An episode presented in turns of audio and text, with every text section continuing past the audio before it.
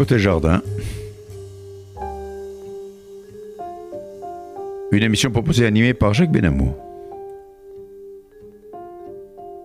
Notre ingénieur du son, Monsieur Serge Surpin. Bonjour et bienvenue à nos auditeurs de Côté Jardin sur RCJ 94.8 sur la bande FM. J'ai le plaisir d'accueillir aujourd'hui un homme d'exception et vous allez voir pourquoi. Monsieur Patrice Franceschi, à l'occasion de la publication de son livre Combattre, publié aux éditions de La Martinière. Patrice Franceschi, bonjour. Bonjour.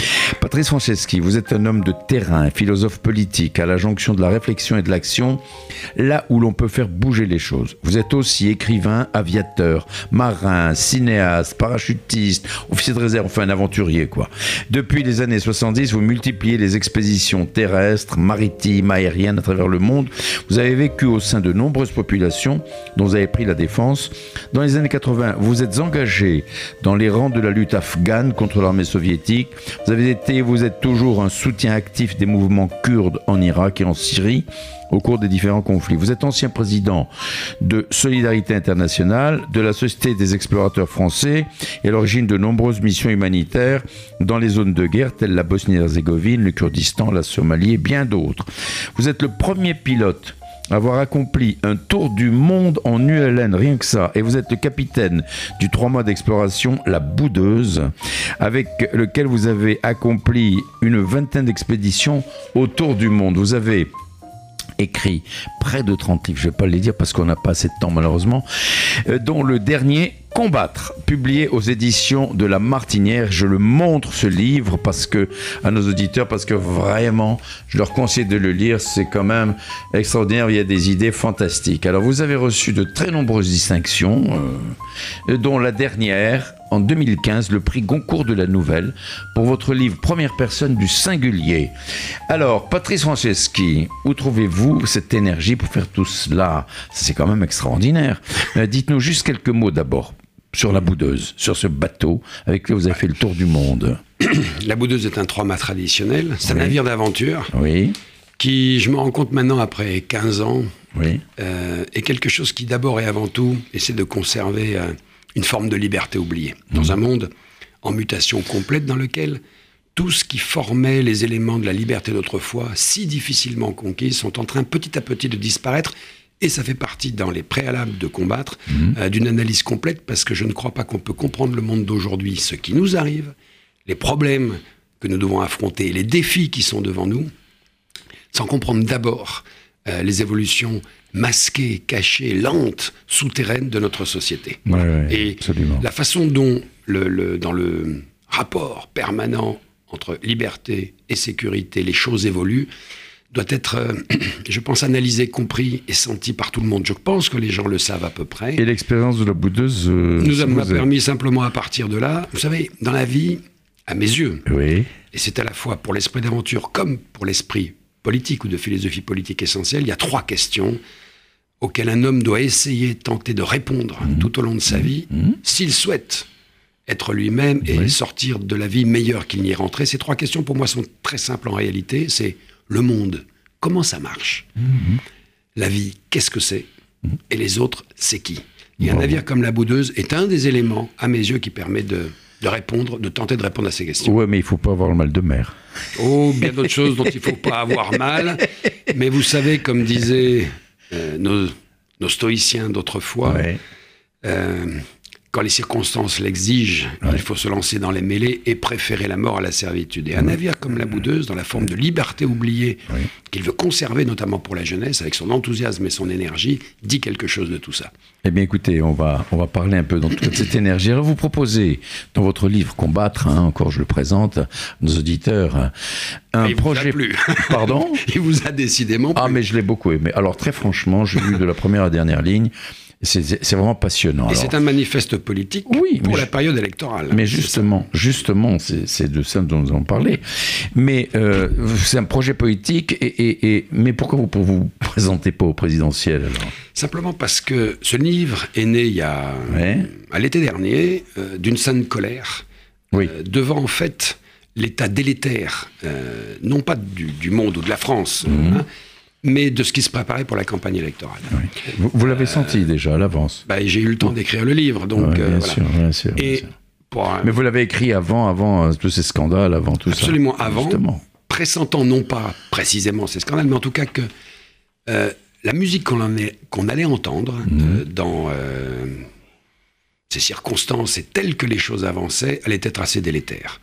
À mhm. tout point de vue. il y a les affaires d'un côté, et puis en même temps, les discours qui sont tenus. Ce que je reprochais déjà quand j'ai commencé à l'écrire en septembre dernier, c'était qu'au fond, dans les hommes politiques que nous avions, et nous n'avons que les hommes politiques que nous méritons. Euh, nous sommes tous un peu co-responsables de cette situation. Il n'y avait pas de vrai projet de société qui allait nous être présenté. Il allait y avoir des programmes politiques, mais comme d'habitude, des décisions immédiates sur des choses importantes, mais et uniquement vues par le prisme économique, comme d'habitude. Donc on allait reprendre les mêmes pour refaire la même chose, et on allait encore perdre cinq ans. Et il n'y avait pas de projet de société. Vous savez, un projet de société, précède normalement un programme politique qui découle mécaniquement de lui. Un projet de société, c'est de déterminer dans quel type de société on veut vivre sur le temps long, au moins le temps de la durée d'une vie humaine, 80 ans par exemple. De déterminer les buts que doit avoir cette société, son essence, qu'est-ce qu'on veut, quel type de société on veut, et ensuite on met en œuvre un programme politique qui prend les décisions qui nous permettent d'aller sur ce chemin. Oui, mais sur ce Dans ce qu'on entend, on ne sait pas très bien où on va nous emmener. Mais sur ce temps long, comme vous dites, il faudrait que ce soit toujours les mêmes personnes. Or, vous savez qu'avec la démocratie, il y a, des alternances. Il n'y a pas forcément hein. besoin d'avoir les mêmes personnes. Il suffit simplement, et c'est ce que je reproche aux candidats, tous, sans exception, de nous dire déjà sur quel chemin ils veulent nous emmener. Après, s'ils n'ont que 5 ans pour nous emmener vers ce mmh. chemin, au mmh. moins ils ont commencé à le prendre et ils peuvent porter et donner et transmettre le flambeau ensuite à d'autres. Mais qu'ils nous disent où on va. Par exemple, oui. qu'on parlait de liberté, de sécurité. Oui, mais justement, oui. Est-ce que l'un d'entre eux nous dit euh, s'il donnera dans son projet de société dont il ne parle pas, mais au moins dans ses décisions d'un programme politique, s'il donnera à la société le primat de la liberté sur la sécurité et la prospérité, qu'est-ce qu'est-ce qui est le plus important? Parce que si on décide qu'une société doit d'abord favoriser la production d'hommes libres, c'est-à-dire pensant et agissant par eux-mêmes, et que leur prospérité est secondaire, ou si l'on dit que d'abord on veut produire des hommes prospères, et ensuite seulement éventuellement libres, on ne prend pas les mêmes décisions et on n'en va pas sur le même chemin. Ces questions-là, profondément politiques et humaines, ne sont jamais donné directement. Alors, vous commencez votre livre par Ce que je crois. En écrivant ce manifeste devrait s'intituler Mourir pour l'Europe. Mais un peu plus loin, vous le rectifiez en disant qu'en fait, l'idée était de mourir pour la liberté, c'est-à-dire vivre pour un rêve sans lequel toute liberté serait illusoire dans le monde tel qu'il est devenu.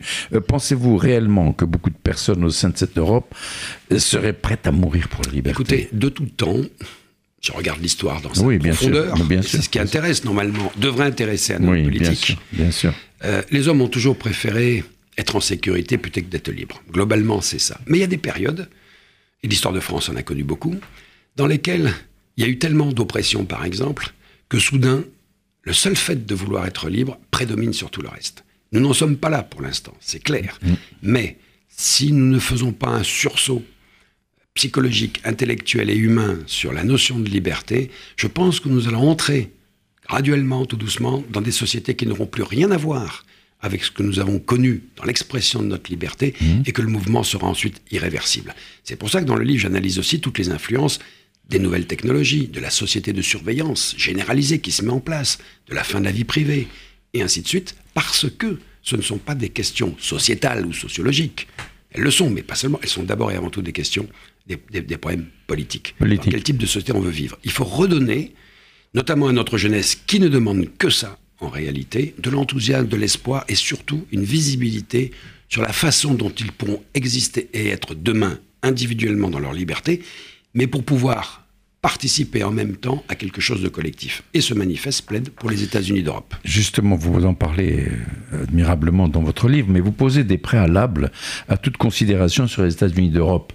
Alors, quels sont-ils? Il y en a un paquet. Hein. J'en ai, j'en ai relevé une dizaine. Hein. Alors, bon, alors le, le, premier, le, premier euh, pourquoi euh, Vous dites, euh, pourquoi devons-nous être prêts à mourir En d'autres termes, à quoi sommes-nous prêts à consacrer notre vie? C'est quand même une question dérangeante, non? C'est une. Alors, pourquoi euh, le discours qui est contenu rationnellement dans ce livre, qui va plaider au final pour la reconstruction politique de l'Europe et non pas sa construction économique comme maintenant, qui a mmh. échoué, mmh. Mmh. pour comprendre que c'est pas une sorte de, d'abord une utopie, c'est un rêve réaliste, mais que ce n'est pas une construction préalable que j'avais, etc., et qu'il faut maintenant essayer de la démontrer. C'est de la réflexion. Il y a une mécanique intellectuelle qui est, Mmh. voilà, qui est- on part de préalable, de constat, de défis à relever, et mécaniquement, ça amène à, on ne pourra résister et faire en sorte que nos enfants soient comme nous le sommes encore, que si on reconstruit politiquement cette Europe, en retrouvant le rêve de Victor Hugo, de Stefan Zweig, etc., rappelez-vous de tout ça, et qui avait bien compris que seule une, une- la capacité à arriver à un certain seuil de puissance permettra de dominer notre destin. La politique, c'est l'art de la maîtrise du destin. Nous l'avons perdu avec l'économie. Il faut remettre le primat du politique de tel- devant l'économie, de telle sorte que nous reprenions un minimum d'ascendant psychologique sur notre destin. Et donc le livre plaide pour tout ça. Eh oui. Et ces Eh préalables Alors- permettent de comprendre la suite en réalité. Alors, je reviens à votre livre pour le deuxième préalable. Hein, cartographier les sables mouvants de l'avenir. Ah, vous faites un état des lieux en faisant ressortir les services publics démantelés, des campagnes désertées, une industrie, une agriculture dévastée, le petit commerce balayé. Ce n'est pas très optimiste tout cela. Alors le, le livre général est un livre du sursaut Oui. qui euh, fait des constats, des évaluations euh, qui sont pas du tout optimistes. Chaque Français le sent, le sent bien qu'il y a quelque chose qui ne va pas globalement, même s'il ne peut pas mettre tous les mots qu'il faut là-dessus, mais la plupart y arrivent quand même.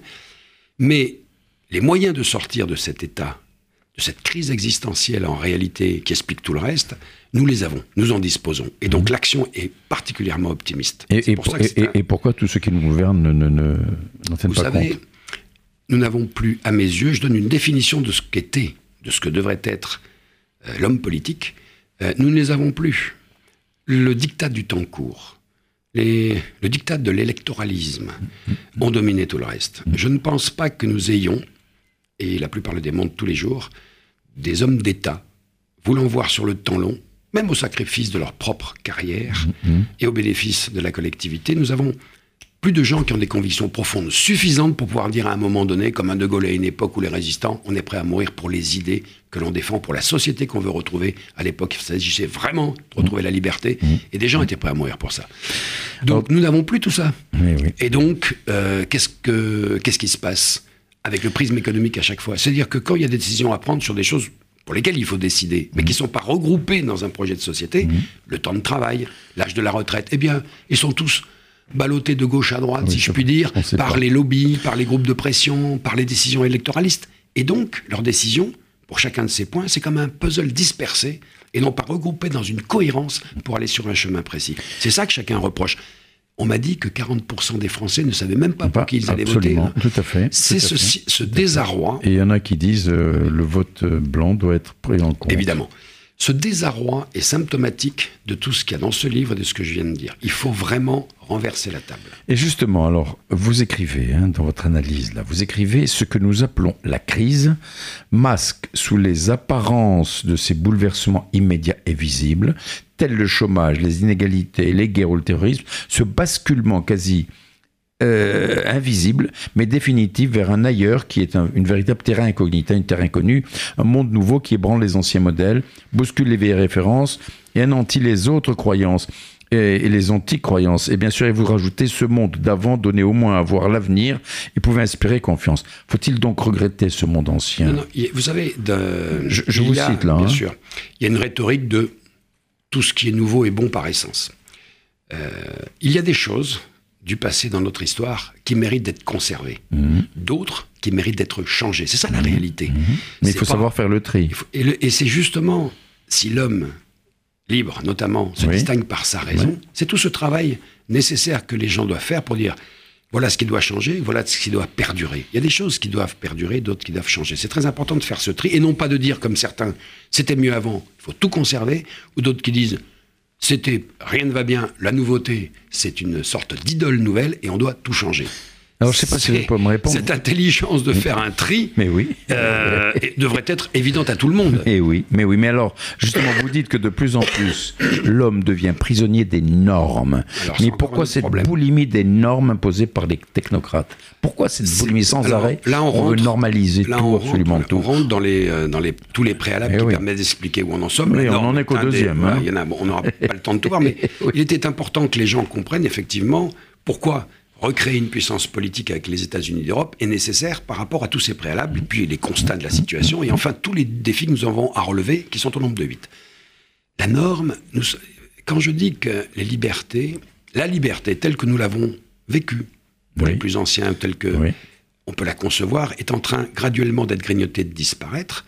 Il y a plein de phénomènes qui euh, vont dans ce sens, notamment cette euh, folie de la norme. Bon on est dans des. Euh, mais pourquoi? Parce que. Parce que le, le, le, le, commode mortel, le citoyen de base, dit Mais pourquoi ces normes? Parce que nous avons créé des molocs administratifs qui ne peuvent finalement euh, exister qu'en s'auto.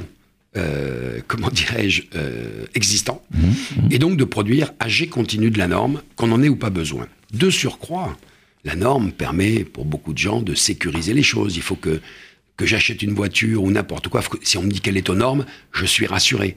Vous savez, euh, il faut de la norme. Il faut de la norme. Voilà, ça, il, faut, de la norme. Mais c'est comme partout. Aristote disait que le juste milieu, c'est la seule chose qui peut nous sauver en tout. Pas assez nous tue, trop nous tue. On est, on est devenu incapable depuis un certain temps dans le cadre de la normalisation des choses, de rester dans un juste milieu. Il faut d'énormes ensemble de choses et à un certain niveau, et après il faut s'arrêter. Et on ne sait plus s'arrêter. Et cette spirale dans laquelle on est, aucun homme politique ne veut vraiment s'y atteler, parce qu'un autre reproche qu'on peut faire à notre euh, élite politique d'aujourd'hui, au-delà des problèmes qu'elle a, euh, l'éthique, on peut en reparler, c'est qu'elle ne veut pas la plupart du temps combattre et se battre. C'est trop compliqué affronter les difficultés avec la main du politique qui ne tremble pas, mmh. c'est quelque chose qui a profondément disparu. L'affaiblissement du politique par rapport à l'économique est manifeste partout. Et si un pouvoir économique a envie que des normes surgissent dans tel tel domaine de la société, eh bien le pouvoir politique est incapable de s'y opposer. C'est la raison pour laquelle, dans les préalables de dans les défis à relever, la première des choses qu'il faudra faire, si on veut que les choses changent, et qu'on reconstruise une puissance politique nous permettant d'affronter les défis de demain, ce sera de remettre le politique au centre des choses, parce que le politique en démocratie, qu'est-ce que c'est? C'est l'expression libre des citoyens par ses représentants. Tout, cela nous a été dérobé et confisqué pour l'instant. Les gens le sentent. C'est pour ça qu'ils ne veulent pas les voter pour presque la moitié des Français. Et on ne leur dit pas, et on ne leur dit pas, il n'y a pas un homme politique qui dit voilà, le projet de société que j'ai, la mécanique du programme politique que je vais mettre en œuvre pour aller sur ce chemin, et les problèmes en question qui sont délimités dans ce projet de société, ce programme politique, les voici au nombre de 10, 20, 30, et je vais les prendre à bras le corps. Et dans 5 ans, quelque chose aura un peu changé. Et mon successeur poursuivra la route. Patrice Franceschi, est-ce que vous avez envoyé votre livre remarquable euh, Combattre comment les États-Unis d'Europe peuvent sauver la France par opposition à la Martinière?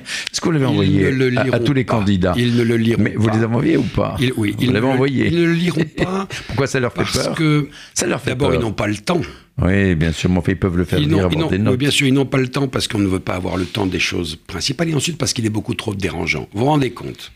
Ce livre ou moi-même ne roule pour personne si ce n'est pour les citoyens qui veulent l'entendre. C'est très bien. Par conséquent, Justement, c'est ce qui me plaît dans ce livre. Et par conséquent, vous pensez bien que ce qui est dit dedans et qui les met en cause est tellement dérangeant qu'il vaut mieux ignorer.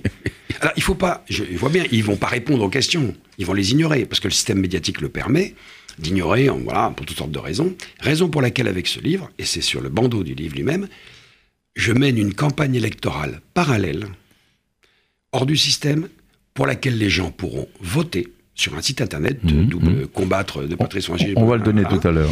Et pouvoir exprimer au moins que euh, les questions que pose ce livre, les solutions qu'il apporte, qui forment un, véritable projet de société, eux sont d'accord pour ça. Et si jamais ils sont assez nombreux à se manifester, à voter pour cela, alors cela me permettra de demander au prochain président de la République, officiellement, voilà, il y a tant de gens, suffisamment, qui ont voté pour cela, pour répondre aux questions et surtout engager la France dans cette direction-là. Puis on verra. Vous savez, c'est le combat de David contre Goliath. Mais absolument. Mais peu importe. Mais c'est quand même David qui a gagné. Et voilà, c'est la raison pour laquelle, quel que soit le temps que ça peut prendre, il faut que les gens entendent. Franchement, dans cette ère du temps délétère de la campagne présidentielle, un autre, une autre musique que celle qu'on leur donne. Absolument. Alors écoutez, je reviens à votre livre, le troisième préalable. Le troisième préalable vous dit l'action commune, c'est une réserve de bonheur individuel. Alors la recherche du bonheur, mais le bonheur, n'est-ce pas ce qui, ce qui est promis par tous les hommes politiques aujourd'hui? Vous, vous écrivez aussi que ce qui mène les hommes, c'est l'intérêt et les passions. Dans les programmes politiques actuels, on parle d'intérêt, mais pas suffisamment de passion. Alors que faire? Vous savez, euh, le vide existentiel qui provoque cette crise existentielle dans laquelle on est, notamment pour la jeunesse, à qui on ne propose rien de très enthousiasmant. On lui dit vivre ensemble, signe de société malade. Moi, je leur propose, avec un projet comme celui-ci, de faire de grandes choses ensemble. Il faut retrouver cet élan de la grandeur, cette énergie, cette foi dans quelque chose de précis. Si aujourd'hui, la plupart des gens, dans cette mode, par exemple, du développement personnel, rien de plus stupide et d'égoïste, c'est-à-dire que pense à toi, débrouille-toi de ton, côté, la collectivité n'a plus aucun, aucun intérêt. C'est ça qui provoque, notamment dans la jeunesse idéaliste, la plupart du temps, un vide tel que, par exemple, les islamistes peuvent y entrer, euh, y entrer facilement, et bien d'autres. Eh et l'économie aussi. Si on ne leur propose pas d'inscrire leur vie individuelle, leur destin personnel, celui qu'ils veulent, dans aussi quelque chose de collectif dans lequel ils pourront affirmer leur solidarité, et un projet comme les États-Unis d'Europe peut le leur donner, alors ils resteront tels qu'ils sont, la proie de toutes les autres valeurs fausses, la plupart du temps, qu'on va leur proposer, et resteront dans ce vide existentiel. Donc, euh, inscrire sa vie individuelle dans une vie collective en même temps est, est l'un des secrets du bonheur. C'est un réservoir de bonheur. Mm, mm, mm. J'ai connu ça pendant longtemps dans l'action humanitaire et le reste. inscrire sa vie uniquement, qu'est-ce, quand on inscrit sa vie dans l'économie, et uniquement dans l'économie, et donc l'économie personnelle, qu'est-ce qu'on fait en réalité? On instruit, on favorise la lutte de tous contre tous. Nos sociétés sont devenues des sociétés de compétition, non pas de concurrence, de compétition des uns contre les autres, d'une violence très grande dans le travail et ailleurs. Tout le monde constate la dégradation des relations humaines dans la société en général. Et nous sommes tous co-responsables de cela, simplement parce qu'il n'y a plus non plus d'idée collective pour dire chacun finalement, dans la solidarité que je dois lui exprimer, compte au-delà aussi des compétitions normales un rééquilibre de tout cela. Donc il faut se battre, il faut combattre, il faut combattre. C'est votre livre là, euh, Patrice Franceschi. Alors si nous tombons, combattant à genoux, vous écrivez. Il n'y a non, pas. moi, c'est Sénèque. Pardon, oui, pardonnez-moi, oui. Mais vous écrivez, vous citez Sénèque, bien entendu, bien sûr. Euh, euh, vous dites il n'y a de dignité que dans le combat et accepter de se battre pour ses idées, même si elles se réalisent après soi et pour les générations futures, c'est très important. C'est ce que vous disiez. Il y a eu une époque. Édition La Martinière, hein, voilà. Combattre. Un certain, moment de, notre histoire, et chez les stoïciens beaucoup, Caton Dutic et tant d'autres, de véritables hommes d'État qui, au-delà de leurs propres ambitions personnelles, avaient de grandes ambitions pour leur collectivité, leur pays, leur cité, étaient capables de se sacrifier pour elles, ou bien de se dire l'honneur dans lequel moi je placerai ce qui est la noblesse de la vraie politique, c'est-à-dire d'engager un chemin et de ne pas en voir le bout, mais de transmettre le flambeau à la fin de ma vie, ça, c'était de la noblesse de, la, de la, politique. On l'a totalement perdu. Et les gens le sentent bien. Vous trouvez autour de nous une noblesse politique chez tous ces hommes, sans même parler des affaires. Nous sommes descendus. C'est très décevant. Nous sommes descendus très bas à ce niveau-là, mais rien n'est perdu. Mais il faut pouvoir dire, nous sommes très bas. Jamais on n'a connu un truc pareil. Il faut donc euh, trouver des moyens d'un sursaut, notamment pour notre jeunesse. Voilà. Il y, a tellement, il y a tellement de choses à dire et puis le temps passe tellement vite. On va, on va sauter un petit peu. Alors, eh vous parlez dans votre sixième euh, préalable, patriotisme européen contre nationalisme régionaux. Comment voulez-vous qu'un patriotisme européen s'installe alors que de plus en plus de pays ont tendance à se refermer, se replier sur eux-mêmes? Toujours votre idée des États-Unis d'Europe, Pensez-vous qu'une réelle fraternité pourrait s'installer? C'est ça l'essentiel. Tant qu'on reste dans une construction européenne, l'Union européenne qui est une construction économique, aucune fraternité, aucune solidarité ne peut réellement s'instaurer. Quand vous faites de l'économie, vous introduisez immédiatement une idée simple, c'est la compétition des États entre les États. Aucune solidarité entre eux ne pourra, être faite. Quand on nous parle de la réforme de l'Union européenne, une, sorte d'Europe à deux vitesses, qu'est-ce qu'on dit? Pas de solidarité avec les plus faibles, qui restent en queue de peloton, les autres avancent devant. La seule façon de réintroduire quelque chose qui fonctionnera sur le long terme, qui pourra faire face aux défis qui nous attendent, on n'a pas eu le temps de parler du monde qui nous entoure, les grandes puissances émergentes qui arrivent, et les grandes puissances économiques comme les GAFA et tout le reste. Comment on va faire tout seul dans notre coin? C'est pas possible. Si on reste dans l'Union européenne, que l'Union européenne, dans les compétitions économiques entre Européens et entre les gens entre eux, c'est la catastrophe annoncée. Il faut absolument revenir à une idée qu'on aurait dû avoir il y a 60 ans pour pas la perdre, c'est que seule une construction politique peut nous permettre d'affronter les défis que nous aurons et de réintroduire dans le rapport entre les États comme entre les hommes l'idée que quand on est ensemble, la fraternité ou la solidarité sont nécessaires pour poursuivre. Et puis, il n'y a pas d'impossibilité. Beaucoup de pays aujourd'hui, on l'oublie, sont des fédérations. L'Inde est un État fédéral, le Brésil est un État fédéral. euh, les États-Unis, évidemment, il y en a beaucoup d'autres. Et ils ont réussi. Prenez le cas de l'Inde.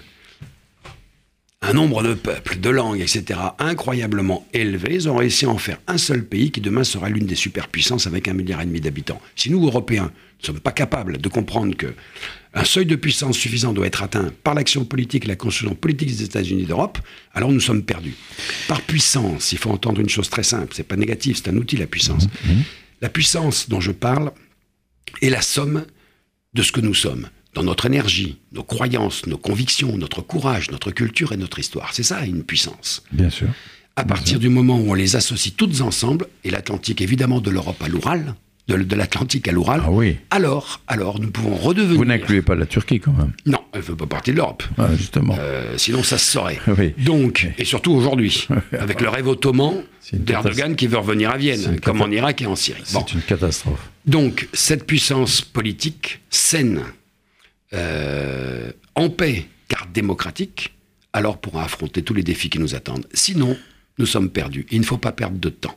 Oui, vous avez tout à fait raison, mais écoutez, c'est très généreux ce que vous dites là. Mais euh, c'est pas un petit peu utopique, mais l'utopie fait avancer quand même. Je vais vous dire une chose. Hein non, les rêves réalistes Simplement, parce que je voulais vous dire simplement, lorsque l'on voit simplement en France, au, fronton, des établissements publics à devise liberté, égalité, fraternité, écrite en toutes lettres, et que les Français, à l'observation, sont loin d'être fraternels avec cette fameuse lutte des classes et ainsi de suite. Mais pour quelle raison? Parce qu'encore une fois, le primat a été donné à l'économique et vous ne pouvez pas faire de fraternité ou de solidarité avec de l'économique. Si nous revenions aux politiques, en démocratie, expression des citoyens, vous verrez que les choses changeraient. Elles ne seraient jamais parfaites. Et évidemment, l'Inde n'est pas un État aussi très fraternel. Bien sûr. Mais ils ont la puissance suffisante pour exister. Donc, la rhétorique de l'impossible, c'est celle des peuples fatigués. La rhétorique de dire un rêve est une utopie, c'est pour ne pas y aller dedans et c'est trop fatigant d'affronter tout cela. Il n'y a pas d'utopie dans les États-Unis d'Europe. Il y a simplement un rêve réaliste qui peut être affronté à la condition de dire prenons ce chemin. Et surtout, un rêve politique de ce type ne nécessite pas de mettre sur la table dès le départ un budget ou c'est une construction euh, uniquement politique. Le l'intendance vient juste après. Donc ce n'est pas du tout un problème mmh. en réalité. Mais encore faut-il comprendre ce qui se passe, vouloir autre chose et être capable d'avoir le courage de l'affronter directement parce que ça va être très long est très difficile, même si on y va maintenant. Et ça fait partie de l'art du, du, sursaut. Absolument. Et comment repassionner la politique? Comment nouer les ressorts de ce sursaut? Comment faire une révolution des esprits sans la violence révolutionnaire des corps? Alors Avec, En redonnant à notre jeunesse ce qu'elle demande et ce qu'elle attend, de l'enthousiasme, de l'espoir et un vrai projet, qui leur permettent encore une fois de se dire que rien n'est fichu, parce que quand on se dit, comme beaucoup maintenant, ça va pas du tout, c'est fichu, qu'est-ce qu'on fait? On ferme la porte et on Oui, on va retirer son épingle du jeu. On va se replier chez soi pour faire mes propres affaires et m'en sortir moi-même tout seul. Ce sont des sociétés en déliquescence qui pensent ça. La première chose que devraient dire nos hommes politiques, quelle idée? Je peux proposer, quelle idée concrète, même difficile et même ardue et même longue, je peux proposer à la jeunesse de l'esprit comme du corps pour que demain elle se réenthousiasme, mais elle se dise bon sang de bonsoir, il y a un truc formidable qu'on me propose, j'y vais. Construire politiquement l'Europe est une véritable idée, ça porte un nom, États-Unis d'Europe, et c'est un vrai rêve, et non pas enthousiasmant, et plein d'énergie, et non pas simplement une utopie pour laquelle immédiatement on dirait. Ah, on, a, dû vous dire, on, a dû, on a dû déjà employer ce mot-là, utopie. alors que, mais, quand on vous écoute, un temps, mais quand on vous écoute, si vous voulez, il faut qu'on soit fraternel. Il faut qu'on soit, qu'on soit à l'écoute les uns des autres. C'est cela, c'est ça. Et c'est en ce sens que la difficulté vient de la nature humaine. Euh, qui se méfient les uns, on se méfie les uns des autres. Il n'y a que des idées politiques comme la démocratie qui permettent de les canaliser et de les tenir un petit peu. Le, la rhétorique, encore une fois, de l'impossible, c'est la rhétorique de peuple fatigué. Il fut un temps, je le rappelle, où en France, il y avait quelqu'un disait impossible n'est pas français. Et on a fait de grandes choses à cette époque. Et on peut les recommencer à la condition d'en avoir la volonté. Mais il faut. Le livre passe en revue l'ensemble des choses qu'il faudrait changer et qui ne sont pas impossibles si on veut bien y aller. Alors, euh, parce que malheureusement le temps passe. Dans on, va, arriver au dernier chapitre. Dans votre dernier chapitre, vous abordez le thème pour les États-Unis d'Europe, naissance et construction. Quelles seraient les étapes? Alors, voilà, si on... à la fin de tout ce qui est analysé là-dedans, jusqu'au défi, on n'a pas eu le temps d'en parler, mais dommage. Oui, il faut bien montrer la, que la mécanique de construction des États-Unis d'Europe n'est pas du tout impossible. C'est une mécanique intellectuelle, mmh. politique, qui, à partir du moment où il y a la volonté de le faire, peut se mettre en place assez vite. Il y a tout les, peu- les grand- peuples suivront-ils? Non, pas pour l'instant. Encore que. Donc, il y a un long processus de conviction dont je parle, qu'il faut mettre en place avant de passer à l'étape suivante, sinon ça ne marche pas.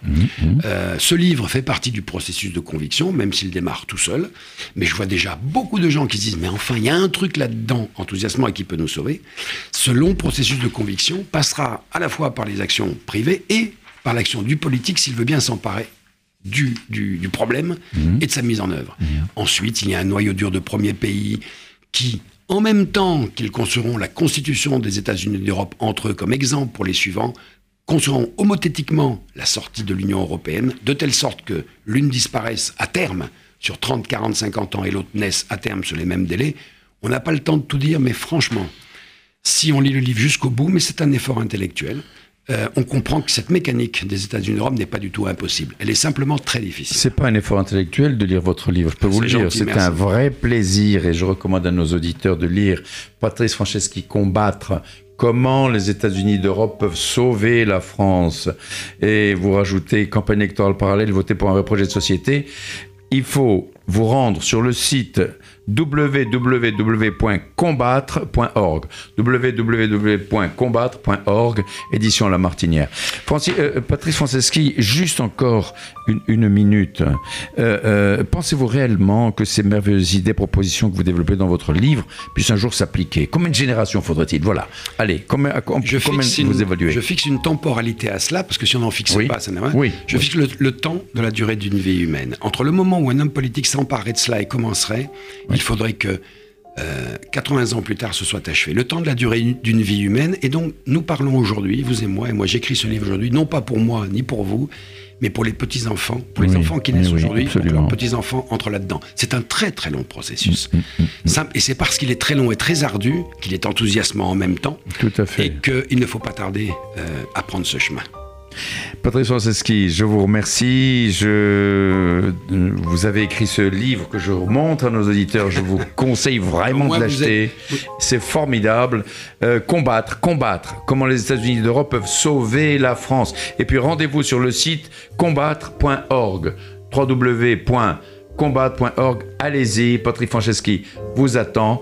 Merci Patrice Franceschi Merci de votre Et de votre enthousiasme. Ben, moi je suis Je suis, très de, enthousiaste. hein. je suis content de discuter avec des jeunes. Voilà. Merci beaucoup. vous êtes gentil. Merci beaucoup. Ben, je vous rappelle que vous êtes à l'écoute de Côté Jardin sur RCJ 94.8 sur la bande FM. J'ai eu l'immense plaisir d'accueillir aujourd'hui un enthousiaste, un aventurier, un homme qui a un million de facettes et que j'ai beaucoup de plaisir à, à recevoir et à écouter. Patrice Franceschi, combattre. Comment les États-Unis d'Europe peuvent sauver la France aux éditions La Martinière. Merci, au revoir. Merci à vous. Au revoir.